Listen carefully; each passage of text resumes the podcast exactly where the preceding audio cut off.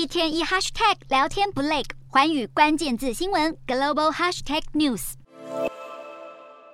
两分多钟的影片，汽车喇叭声不绝于耳。三十号，中国旅美作家方舟子在推特发表影片，指出这是汽车行驶而过按喇叭，为白纸革命的示威者来表示支持。而在上海，周末抗议人士聚集的乌鲁木齐中路，警方持续严加戒备。在上海地铁，更有民众直击，警察正在查看乘客们的手机是否有与乌鲁木齐路相关的讯息，显示当地已经草木皆兵。二十九号，路透报道，上周末中国多地爆发反封控的示威活动以来。大量的相关影片、照片和叙述出现在中国的网络上，尽管没多久就可能遭到中国网管删除，但是名誉人士已经把这些资料备份到中国境外的网络平台。报道指出，尽管抗议人士也会利用受到审查的微信等通讯软体来联系，但会尽量把资讯量给降到最低，像是只给地点，不附任何的说明。也有人是靠网络翻墙，再连上 Telegram 等被中国当局封锁的通讯软体，或是在关系紧密的好友网络中交换资讯，甚至利用交友软体的讯息功能来互通有无。而这样避开审查的去中心化联系方式，被认为是源自于二零一九年的香港反送中抗争，更被形容示威者有如与北京当局正在玩一场高科技版的猫捉老鼠游戏。